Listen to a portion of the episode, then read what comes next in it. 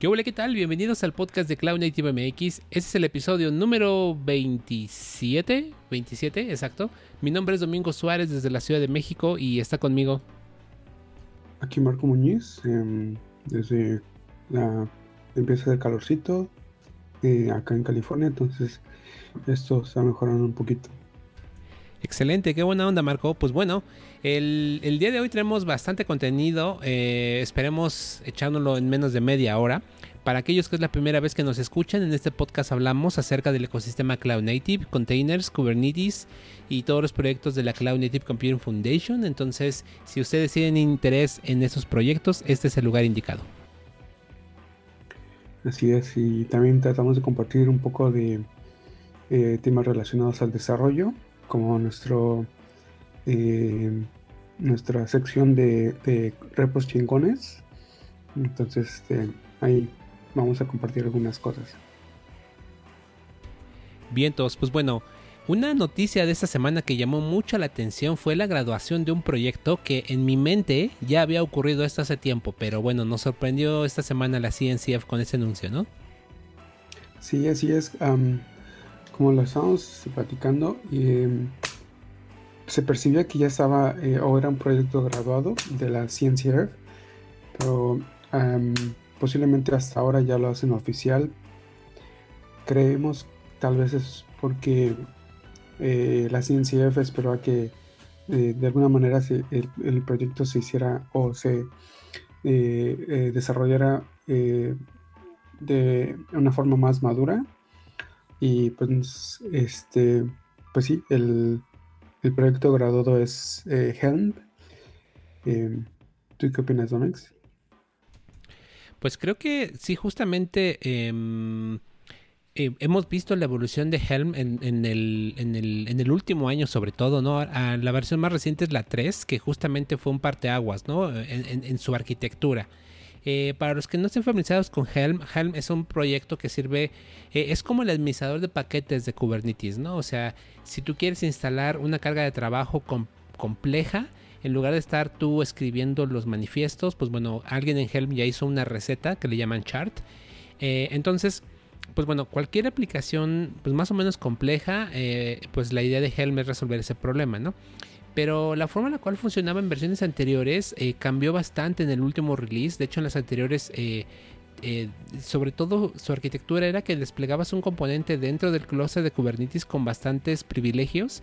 Y eso es algo que, pues, era, prácticamente potencialmente un hueco de seguridad, ¿no? Entonces, con la versión 3 de Helm han corregido esto y probablemente sea parte de el roadmap para poderlo graduar como un proyecto pues ya maduro dentro de la CNCF, ¿no?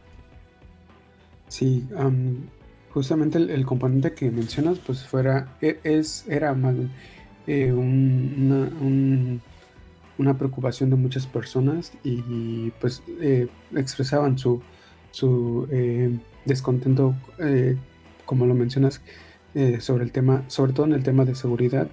Y pues con esta nueva versión 3 de, de Helm, pues remueven este componente y ya es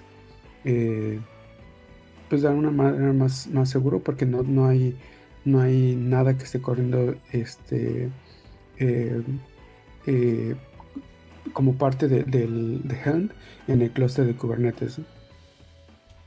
Excelente, pues bueno, si vamos a ver cómo evoluciona este proyecto, pero sin duda es uno de los más maduros en términos de administración de paquetes dentro de Kubernetes, aunque también por ahí hay varias alternativas que estaría interesante en el futuro hablar de eh, alternativas, ¿no? De administración de paquetes en Kubernetes, a ver si eh, un día de estos hablamos de esto, ¿no? Porque me parece algo eh, pues crucial.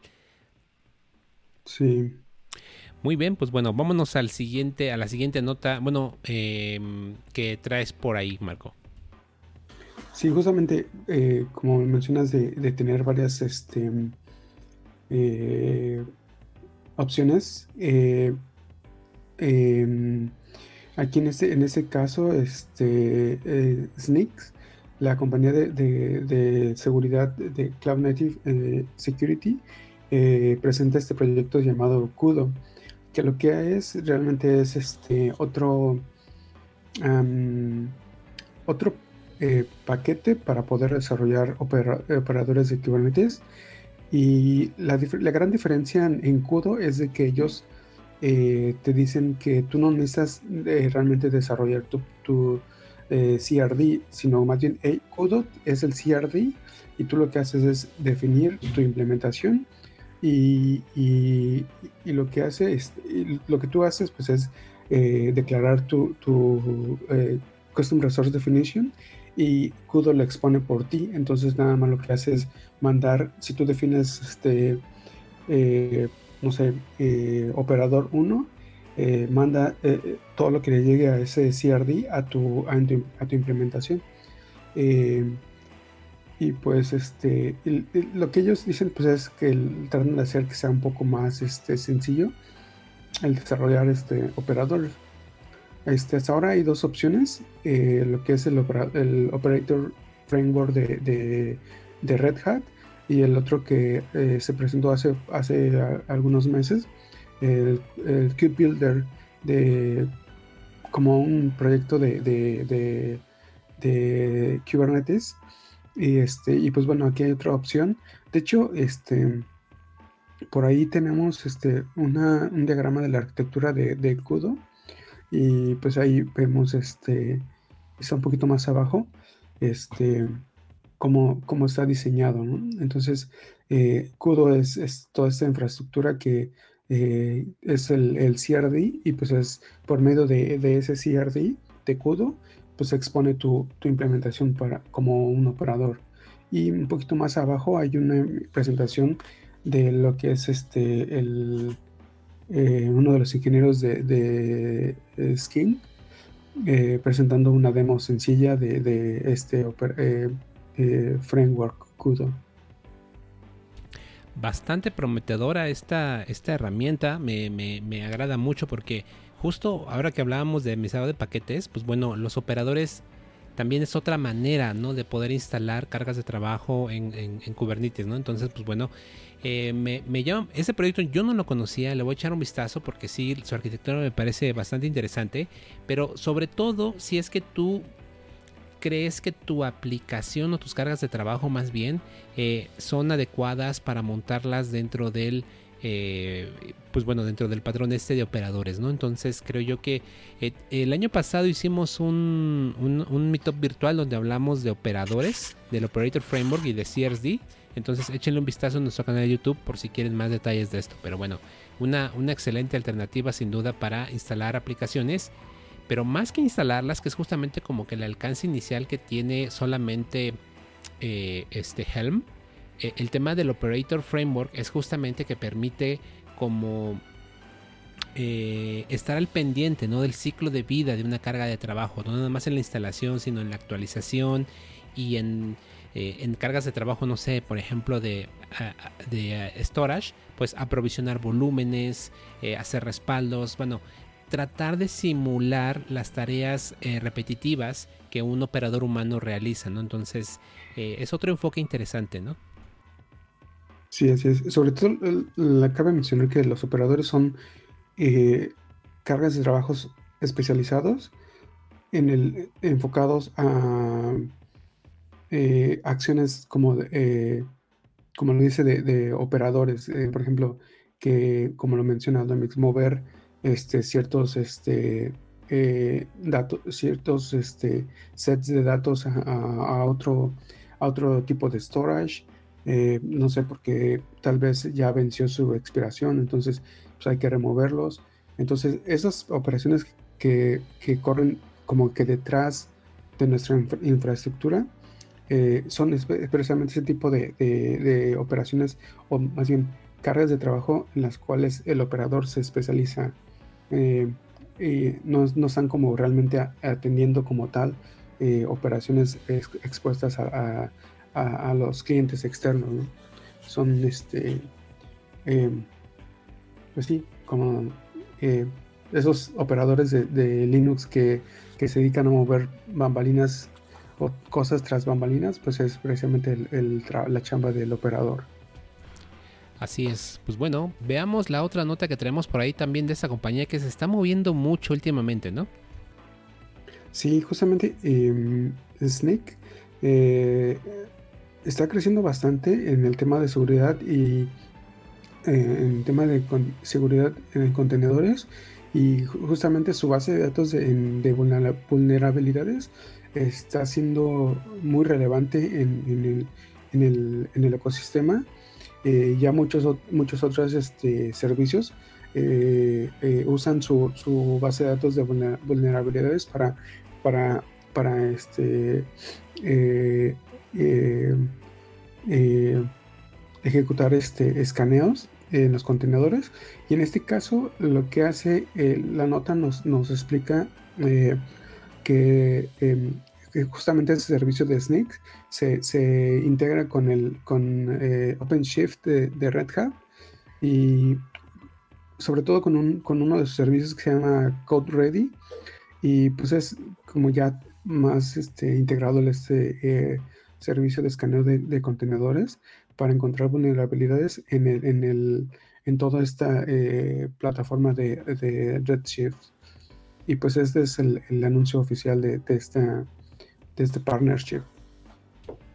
Excelente, pues bueno, robustecer más el enterprise y creo que es, una gran jugada por parte de, de, ambas empresas, ¿no? O sea, Red Hat creo yo que le hace falta un componente de este tipo y pues obviamente a Sneak, que es una compañía que es relativamente joven en la industria, ¿no? Entonces, bueno, me parece, me parece muy buen movimiento por, por ambos lados, ¿no? Entonces, pues, chido y kudos por ellos. Simón. Fíjate que en estos días, este, ya vamos a pasar a los, a los tuitazos. Eh, hubo, hubo cosas interesantes. y bueno, un tweet que me llamó mucho la atención es un tweet de Tim, Tim Hawking. Tim Hawking para quienes no lo ubiquen, eh, pues bueno, es uno de los grandes responsables detrás de, Kubernetes, ¿no? Es uno de, creo que es, muchos lo consideran como uno de los de los co-founders, ¿no? del proyecto. Pero bueno, eh, Tim Hawking es muy relevante en la industria, al menos en containers es muy, muy importante. Y él hace una pregunta aquí curiosa, que bueno, les dejamos el hilo porque es un hilo bien interesante. Y él pregunta de cómo debería ser el tagueo de sus, eh, de sus containers cuando, por ejemplo, no cambia la aplicación, pero sí hay una vulnerabilidad en la imagen base y tú parchas esa imagen base, pero realmente tu aplicación, la versión de tu aplicación no ha cambiado. Entonces aquí, pues él pregunta cómo le hacen para seguir el versionamiento semántico y, cómo resuelven estos parches, ¿no? Entonces, eh, aquí hay un montón de enfoques. Mm, yo creo que todavía esto es algo que debe madurar mucho, eh, porque para que Tim Hawking lo pregunte, ¿no? Está, está cañón. Ese es un tema no resuelto. Cada quien se inventa su propio mecanismo de versionado. Versionamiento semántico tiene mucho sentido, pero ¿qué ocurre cuando parchas algo que ni siquiera es tuyo? Entonces, es una pregunta bien interesante. Entonces, bueno, el hilo, chequenlo, se los dejamos por ahí para que lo revisen. Y pues bueno, vámonos a la siguiente nota. ¿O, tú cómo ves ese tema, Marco? Eh, pues bueno, sí, eh, interesante sobre lo que él quiere exponer o poner en la mesa de, del versionamiento de, de, varios componentes, ¿no? En este caso, pues es aplicaciones y, las imágenes de contenedores. Em, pero creo que también las, las, este, las herramientas de escaneo de vulnerabilidades te dicen este, a qué nivel es, encuentra vulnerabilidades, ¿no? Por ejemplo, de las eh, vulnerabilidades que he visto, por ejemplo, dicen, oh, esta versión de, de esta librería de, de, Java tiene cierta vulnerabilidad. Entonces, pues ya te das una idea a qué nivel eh, tienes esa vulnerabilidad. Pero pues igual, su, su tema, lo, eh, lo, que, lo que deja en la mesa, pues es como para tratar de estandarizar más todos esos este, módulos o, componentes que, que, tenemos en nuestra plataforma, ¿no? Entonces, mm, pues sí, algo para pensar y, pues muchas ideas van a venir y, al final lo que vas a, vas a adoptar lo que más te, se te acomode, ¿no? Exacto. Pietos. Y ahora vamos a pasar a las referencias que esta semana eh, tú traes unos eh, artículos muy interesantes acerca de, eh, de, bueno, de escalamiento y despliegue en infraestructuras como DigitalOcean. Entonces vamos a empezar primero con el escalamiento que me parece que es una de las mejoras que trae Kubernetes en sus últimas versiones, ¿no? Sí, así es. El primero, pues es eh, este cuate que, em, que lo que em, el problema que, expone, pues es cómo, cómo escalar sus, este, tus cargas de trabajo de una manera más eficiente de acuerdo a tus, tus eh, horas pico. Y pues bueno, el, lo que es este, ahí lo que, lo que muestra pues es el, eh, horizontal eh, autoscaling eh, pod em, que, que, escala basado en, en, el uso de CPU. Pero existe un gran problema con eso, ¿no? Y es justamente las, los microservicios. Que ah, hay algunos que pues no, no, nos ponemos atención en cómo los desarrollamos o cómo los implementamos y toman más tiempo, ¿no? Entonces, no podemos escalar un microservicio si el microservicio tarda en, en, en, estar listo para atender peticiones. Entonces, este, pues esa es una que debes de tomar, ¿no? Eh, tomar en cuenta. Eh, o, o, también, este, qué tan rápido puede escalar esto. Pues ellos lo que hacen es, en lugar de, esperar a que llegue la carga de trabajo y en ese momento dispare el, el, autoescalamiento. Pues esto, eh, este cuate pues este, explica cómo hicieron una implementación relativamente básica para poder escalar este, cargas de trabajo en ciertos tiempos, ¿no? Que ellos sabían. Ellos ya, ya hicieron un análisis de sus, de sus, este, del comportamiento de su plataforma con los usuarios y pues eh, eh, escalaban sus, sus cargas de trabajo de acuerdo a esos tiempos que ellos veían más, eh, las horas más este, concurridas eh, durante el día. Entonces, pues es una implementación muy sencilla. Lo que hacen es lanzar un, un, este, cron job y el cron job es un, lanza un trabajo muy, muy sencillo que lo que hace es actualizar el, el horizontal pod scaling para que lo, lo, lo haga escalamiento hacia arriba y después en otro pues haga escalamiento hacia abajo cuando ya no necesitan este, tanta carga de trabajo. ¿no? Eh, pues es una opción muy sencilla y que pues eh, ya veremos cómo si ustedes les, eh, les ayuda a sus, a sus cargas de trabajo. Sí, es una una implementación con colmillo, ¿no? Porque así son dos cron jobs y tiene ahí medio hardcodeado la cantidad de réplicas, pero digo, si al final del día para esta compañía les funciona, pues chido, son, es un enfoque para resolver este problema. Sí. Y luego de ahí traes otra nota que me, gustó mucho, ¿no? Que es los, eh, las... Eh, es un top 7, ¿no? De las eh, mejores este, acciones de GitHub, ¿no? De las mejores prácticas. Sí. Em, bueno, eh, en ese momento eh, lo mencionan como GitHub Actions, que eh, GitHub Actions son como el CI de, GitHub. Em, pero realmente esas siete prácticas yo creo que se aplican muchas, muchas otras este, herramientas de CI, como por ejemplo este, eh, en este caso los, le llaman actions o en mantenerlo más mínimo, ¿no? O sea, eh, no, no, eh, no implementar todo en una, en una solo este, workflow, porque pues, lo hacen más, más pesado, más lento de, ejecutar, ¿no? por ejemplo, el, el, segundo punto, no instalar dependencias innecesarias, ¿no?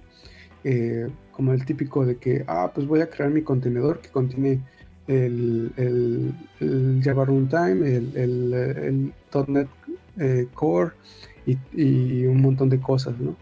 Entonces, pues es como más específico, eh, más granular al, de acuerdo a tus proyectos que tengas. Eh, bueno, en este caso, pues es el punto número 3, 4, perdón, que ese es específico de GitHub Actions. ah, perdón, el número 3 que ya creo que eso es muy lógico, no, nunca, nunca tus secretos, eh, eh, nunca hagas el eh, check-in de, tus secretos en tu repositorio, ¿no? bueno, aquí hay un punto 4 que es este, que esto es muy específico de GitHub Actions, que, que definir en variables de, ambiente solo para acciones específicas, no, no globales. Este, y pues sí, muchos otros este, puntos más que creo que vale la pena considerar cuando tengan su, su ambiente, cuando implementan o tengan su ambiente de CI. Este, em, sí. Vientos, vientos. Eh, yo aún no uso eh, GitHub Actions, pero sí coincido contigo. Esas son como que prácticas muy que puedes aplicarlas pues prácticamente a cualquier otro servidor de integración continua. Entonces pues están en buena recopilación, aunque enfocada a esto, pero está chido. Simón. Y, luego de ahí hay una serie de artículos que están buenos para eh, eh, desplegar aplicaciones en DigitalOcean. Eh, y es una serie de tres artículos, ¿no? Me parece bastante completa, aunque el único detalle, en mi opinión, bueno, a lo mejor para hay gente que sí tiene este escenario que básicamente son aplicaciones Laravel, ¿no? O sea, no es algo más general, sino es algo muy específico. Entonces, si, si tú eres un desarrollador PHP que utiliza Laravel como framework, este documento, esta serie de documentos te puede interesar mucho. Sí, básicamente es, un tutorial de tres partes en el que te demuestran, que te enseñan cómo, eh, pues con una, aplicación demo usando el framework Laravel, como mencionas, este, desde crear, cómo, cómo crear tu contenedor, cómo eh, eh, mandarlo a, tu, a tu registro de, de, contenedores y empezar todo el despliegue de, de tus contenedores, de tus de, carga de trabajo en un, en un, eh, eh, en un clúster de Kubernetes, pero en DigitalOcean. Em, pues sí, es una guía que te lleva de la mano para poder eh, desplegar una aplicación este, en un clúster de Kubernetes. Em, que, ah, bueno, poniendo un poquito del lado de PHP, pues puedes llevar este y, hacerlo con cualquier otro tipo de lenguaje sin problemas. Claro, sí, eh, lo veo bastante completo, incluso para desplegar el PHP, bueno, perdón, el, el web server, ¿no? Con, em, usando secretos, hay, varias cosas ahí interesantes, entonces creo que sí, eh, para desarrolladores PHP que quieran meterse al, al, ecosistema de Kubernetes, yo creo que esto es un buen punto de entrada porque es algo muy familiar eh, hacia su ecosistema de desarrollo. Entonces, y, qué mejor que están utilizando por debajo DigitalOcean, que bueno, recuerden que por ahí hay un ticket.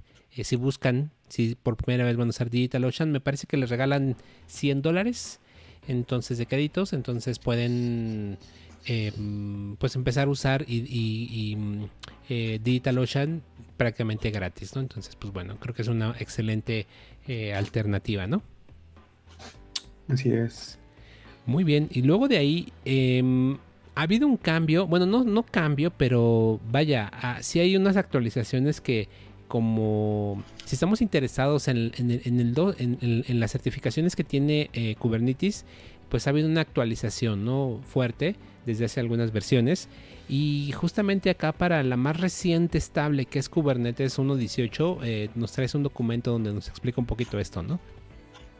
Sí, y justamente em, para esos, como mencionas, los que quieren hacer su, certificación, eh, ya las certificaciones vienen en, Kubernetes 1.18 y aquí hay un cambio muy, muy eh, eh, grande porque por ejemplo con versiones anteriores haciendo el uso de Kube Control Run podíamos generar el YAML de, diferentes este, objetos.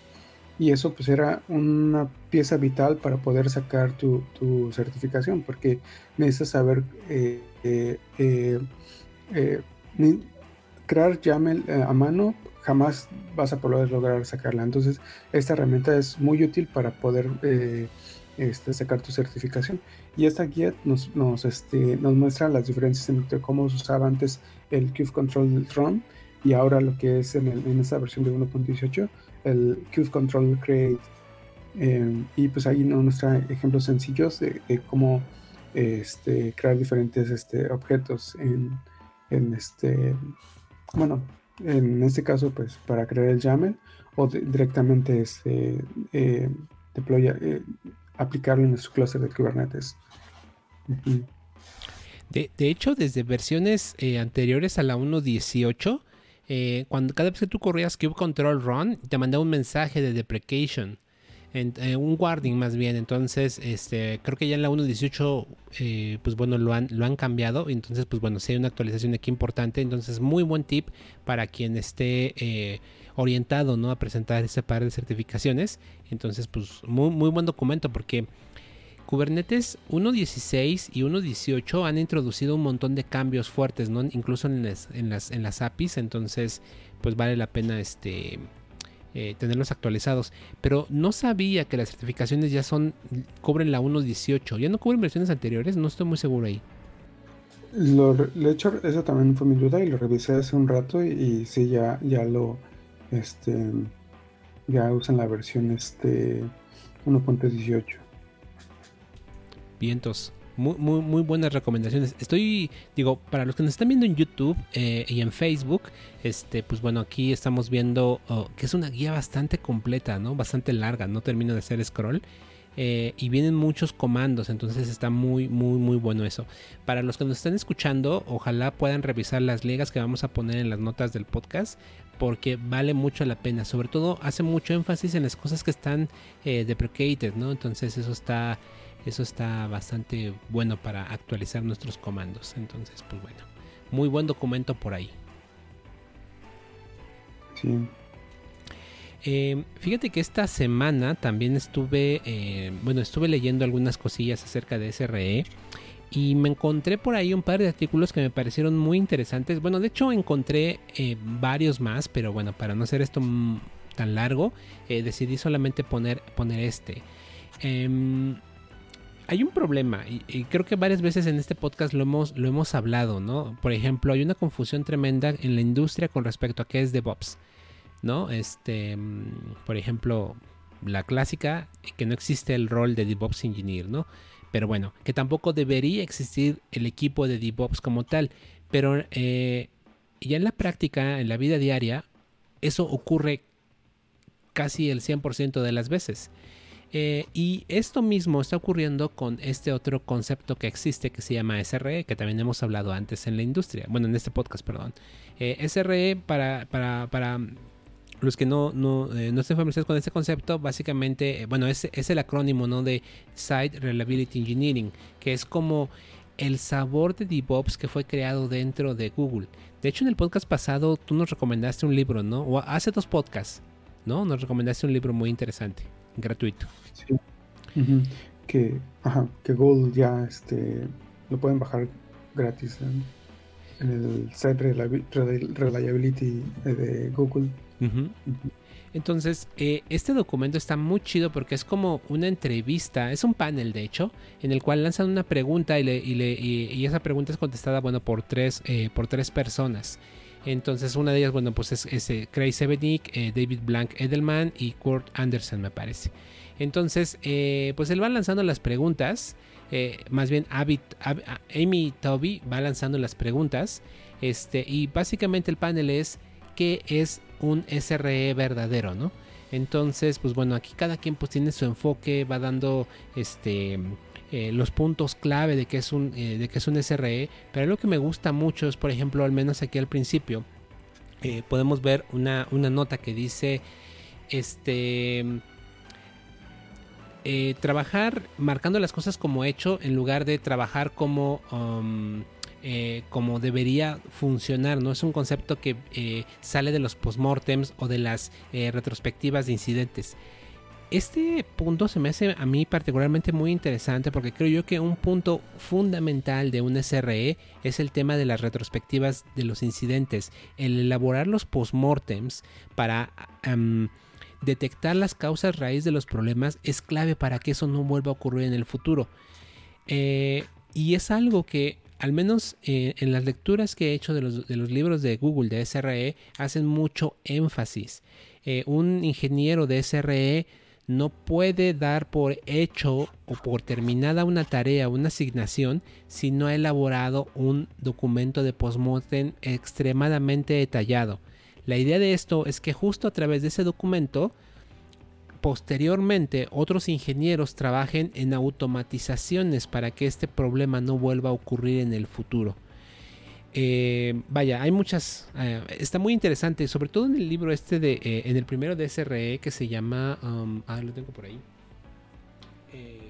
Es, bueno, no, solamente se llama así, Side Levit Engineering, es el, es el, es el libro. es donde describen muy bien todo este proceso. Eh, entonces, pues bueno, me pareció muy interesante este panel porque, bueno, viene eh, el transcript de todas las preguntas y respuestas. Entonces, de tres personas diferentes, son tres perspectivas diferentes. Entonces, es un documento algo larguito. Eh, recomiendo que se lo avienten. No sé si hay por ahí un video, la verdad no lo sé. Pero, ah, no, sí, hay, aquí hay un video, creo. Este, entonces, sí, aquí está un video. Em, si lo pueden ver, está en el primer párrafo de este documento. Échenle un vistazo, vale muchísimo la pena. Eh, entonces, pues bueno, por eso me pareció interesante compartirles este documento. Eh, ¿Cómo ves, Marco? Sí, un, eh, tema interesante y pues em, el, post muy valioso pues, para aclarar lo que es este concepto, que inclusive ya em, empezamos a ver este ofertas de trabajo que dicen este SRI Engineer, ¿no? y y ya como que más o menos lees la, descripción y es como un, como un ingeniero de, automatización. Pero pues este, este post eh, no lo he leído completamente, pero pues este explica muchas, muchas otras eh, cosas que, un ingeniero de, de, de, bueno, ingeniero de SRI eh, debe de hacer. Eh, y no solo es automatizar y como dices, bueno, ya cierro mi ticket y ya, hasta aquí terminé, ¿no? Eh, sí, bueno, ya involucra otras cosas más que, este, que pues tal vez como empresas pues no, realmente no pones mucha atención y, mientras este, ya vemos el trabajo este, o nuestra plataforma en producción, pues ya hasta ahí nos damos por bien servidos, pero pues no vemos otros este, enfoques de, lo que es realmente el concepto. Entonces, muy bien, una buena referencia. Claro. Y otra referencia también interesante que me, que me, encontré en este aspecto de SRE, porque es algo que, bueno, le estoy dedicando un poquito de tiempo, es otro blog post eh, que es básicamente qué prerequisitos debo tener. Bueno, es una recomendación. Yo siempre tomo esos posts como recomendaciones, no como ley, pero me pareció interesante porque dice, ok, si tú vas a practicar reliability, que justamente este tema es algo que eh, eh, me gusta. De entrada, cuando yo leí el, primer, el primer em, eh, título, el subtítulo de este, de este post, dije, este tipo sabe de lo que habla porque dice Practicing Reliability. es decir, alguien que practica la reliabilidad. esto a mí, ¿por qué me dio buena espina? Porque esto en ocasiones yo no lo he visto con DevOps. Eh, la gente debería decir yo practico, yo soy un practicante de DevOps en lugar de soy un eh, eh, ingeniero DevOps. Pero bueno, entonces para poder llevar a cabo la práctica de reliability, ¿vale? hay unos prerequisitos y justamente aquí a ellos hablan, esta, persona, bueno, es, su nombre es Rose Miles, él habla acerca de cuáles son esos prerequisitos para poder practicar reliability. Ahora, este es un artículo bastante global, porque al final del día, Reliability es justamente eh, es una gran disciplina que a su vez está eh, la componen muchas otras disciplinas y prácticas y, idéntico a DevOps. De hecho, como decíamos antes, Reliability o SRE eh, es un sabor de DevOps creado dentro de Google. Entonces, pues bueno, eh, algo que me gusta mucho es de lo primero que dicen esos tipos es necesitas data. Para poder practicar eh, reliability necesitas data. ¿De acuerdo? Y para tener data, eh, lo que puedes utilizar es observability, login y tracing. Entonces ya te va diciendo cómo, cómo puedes tú cómo empezar a... Ahora, tener observability está bien cañón porque depende el ecosistema de tecnologías que estás usando para trabajar. Por ejemplo, tracing. Estoy utilizando eh, Python. Existen bibliotecas en Python que, con las cuales yo puedo instrumentar mi código para poder eh, eh, extraer las métricas, perdón, las trazas y mandarlas a una infraestructura de trazabilidad y poder ver cuando interactúa con la base de datos y ver dónde están los cuellos de botella o ver dónde o en qué condiciones hay problemas. Entonces me parece interesante porque decir nada más a observability es muy general, pero a su vez depende mucho de mi ecosistema. Entonces eh, está también bastante bueno. Em, eh, todo este, em, digo, de nuevo, es muy general porque al final del día reliability no es algo, en mi opinión, también algo sencillo, es algo también complejo que requiere, al menos hay tres libros de Google, ¿no? Que hablan de ese tema solamente.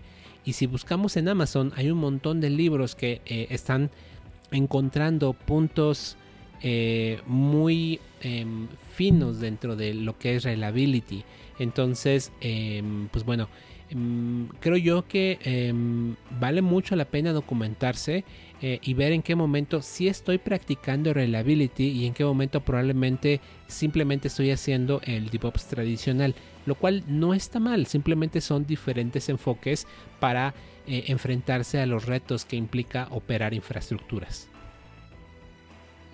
Sí, y pues no tomen esto como, eh, como tienes que seguir paso a paso todo eso, porque debes de tomar lo que, lo que se, da, se adecua a tu, a, tu, a tu compañía o inclusive a tu plataforma, ¿no? Eh, algo importante pues es que sí debemos de cambiar es este, nuestra forma de trabajo, ¿no? trabajar más eh, con otras, otras personas, otros equipos. Esa es la, mentalidad que sí debemos que de cambiar y pues adoptar otras prácticas que nos ayuden o nos faciliten nuestro, nuestro trabajo. Eh, precisamente es, es, este el concepto, ¿no? no de que debemos de seguir esos pasos porque así lo dice tal libro, ¿no? Eh, eh, creo yo que ya llegaríamos a otro, a otro error cuando, cuando tratemos de, hacer cosas así. Más bien es analizar y, estudiar qué es y ver cómo nos, nos puede beneficiar de eso, ¿no? Eh, pues sí, documentos importantes que, que a considerar eh, y esperemos les ayude para que lo puedan implementar en sus, en sus empleos. Muy bien, y finalmente llegamos a nuestros repos chingones de código y tenemos ahí una herramienta pues muy ad hoc a la época que estamos viviendo. sí, y justo con este repo chingón, pues es, es un. Eh, eh, pues es una herramienta de, monitoreo, eh, pues de lo que es del COVID-19 que está sucediendo. Y pues es. eso está. Solo es para iOS y macOS. Este. Pero creo que en, Android este, también pueden bajar una aplicación como eh, oficial de, Google para hacer el traqueo de, lo que es este eh, las infecciones y, bueno de toda esta pandemia que, está aconteciendo eh, mundialmente. Y este y pues este esta aplicación usa datos de lo que es el Johns, Johns Hopkins University que es la, como la, la, que está llevando todo este eh, el manejo de datos de, los pues de infecciones y, y decesos de, ocasionados por, por la pandemia. Entonces, este, pues eh, los datos podemos decir que son este, fiables, Y pues bueno, la aplicación eh, pues sí está, está padre. incluso la pueden instalar en su iPad y, pues ahí ver como datos mm, pues como más concisos de, de lo que está aconteciendo con esta pandemia. Buen repo y me, gusta la idea de que puedas instalarlo directamente desde las tiendas o si tú quieres construirla, pues aquí está todo el código, ¿no? Entonces, eh, por eso es un repo chingón porque podemos ver cómo está construido, ¿no? Seguramente vemos en alguna parte del código estará cómo consume los datos de, del instituto que mencionabas, ¿no? Del eh, Johns Hopkins. Entonces, pues bueno, para aquellos que están interesados en desarrollo en... Supongo que eso está en Swift. Sí, está en Swift. Entonces, para quien esté interesado en Swift, aquí hay una aplicación que se ve bastante, bastante bonita además, ¿no? Open source, sí, la interfaz está muy padre. Este, pues sí, em, pues quieren llevar ahí tampoco para que se, eh, se traumaticen viendo todos estos datos, pero es más como tomar conciencia de, de, lo que está aconteciendo eh, mundialmente, ¿no? Claro, excelente. Pues bueno, esperemos que todos en casa se encuentren bien, eh, que sus eh, personas cercanas también se encuentren bien. Y en el caso de que desgraciadamente alguno esté enfermo, pues esperemos que se recupere, porque bueno, es, es posible. Entonces, em, pues bueno, mientras, por favor, quédense en casa. Mientras, por favor, eh, bueno, si tenemos, si tienen el privilegio de poderse quedar en casa, eh, úsenlo, úsenlo, quédense en casa, solamente salgan estrictamente em, lo, necesario. Em, y pues ya, va ya, ya, ya, habrá tiempo, ¿no? Para regresar y seguir contaminando el planeta. Mientras tanto, quedémonos en casa. Sí, y pues bueno, eh, sí, a, mí me ha pasado, ¿no? Eh, que ya estoy este, un poco frustrado y, cansado de, estar aquí. porque pues eh, una de las actividades que hago pues es pues es mucho involucra el, estar afuera, entonces pues sí lo extraño y, pues trato de, controlar esas ansias y, pues ponerme y despejar mi mente haciendo otras cosas, ¿no? Por ejemplo, eh, leyendo libros que ya tenía mucho que no lo hacía, o este, o inclusive dejar la computadora a un lado y este, y pues, ¿sabes qué? Ahorita en estos media hora, una hora no voy a hacer nada y este también se vale, ¿no? Y tratar de relajarse y, y, pues para no, al, final no agotarse mentalmente, este, y pues sí, ¿no? Es, es una, eh, estamos en una situación eh, difícil, em, pero pues bueno, eh, pues creemos que colaborar de alguna manera, pues estando en casa y no, no eh, interactuando eh, con otros humanos es, es, es importante sobre, eh, por las características de esta pandemia. ¿no? Entonces, pues, este, pues si, quieren, pues podemos platicar este, en nuestro Slack y, y pues de alguna manera apoyar o sí, este, o hagan lo, lo que está sucediendo popularmente, que hagan sus videollamadas con amigos, este, eh, ex compañeros de la escuela o cosas así, este, para despejarse y recordar de, de, las cosas que hacían cuando estaban en la escuela y que eh, pues iban de relajo. Este, pues sí, tratan de, buscar otras cosas que, que les, les, les distraigan la mente de, todo esto, ¿no? Que ese es, veámoslo, como otro, otro, un reto más, ¿no? Eh, personal eh, para, para este, sobrellevar todo esto. Excelente, sí, sí, sí, sin duda, Marco. Ojalá este, eh, pues sí, encontremos la manera, ¿no? De salir de esto. Eh, también mentalmente, es un reto mental, como tú lo decías, ¿no? Entonces también mentalmente necesitamos estar sanos, no solamente físicamente. Y pues bueno, das muy buenos tips. Y pues bueno, nosotros acá tratando de, bueno, generar contenido para eh, por si ya no quieren seguir escuchando sus, sus cosas en Zoom y así, pues bueno, este ah, pueden al menos 40 eh, minutos estar escuchándonos. Entonces, pues bueno, siempre es un gusto. Eh, vamos a seguir por acá. Eh, y pues sí, buena invitación lo del Slack. Entonces por ahí los, los podemos interactuar también por cualquier cosa. Entonces, pues bueno, pues vámonos. Ha sido muy interesante el día de hoy y pues seguimos por acá, ¿no, mano? Así es, este gracias este, por la oportunidad de colaborar y pues ahí estamos en contacto para cualquier eh, persona y que si podemos ayudar de alguna manera pues creo que eh, sería eh, pues sí sería muy este muy bueno de nuestra parte sobre todo para sacar de la monotonidad ¿no? nuestra mente así es mm. Así es, así es. Pues bueno, pues gracias, gracias Marco por tu tiempo y pues gracias a los que nos escuchan y ven en, los diferentes eh, canales en los que estamos disponibles. Entonces, pues agradecerles su tiempo. Eh, hoy es domingo 3 de mayo, eh, día del albañil del software. Entonces, no se metan de doctor, métanse de programadores. o de DevOps, métanse de DevOps.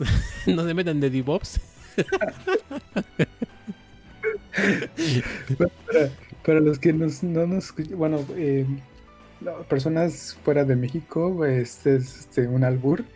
Y pues ahí busquen qué es un albur y este, a ver si lo logran captar. Sí, pues bueno, métanse de SRE mejor. ¿Vale? Entonces, pues bueno, nos vemos en la próxima misión. Pásensela chido y estén seguros. Bye, Marquito. Órale, cuídense. Saludos.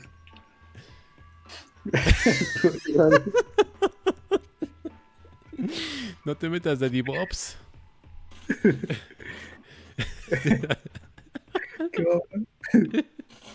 lo voy a tuitear, güey, lo voy a tuitear, güey.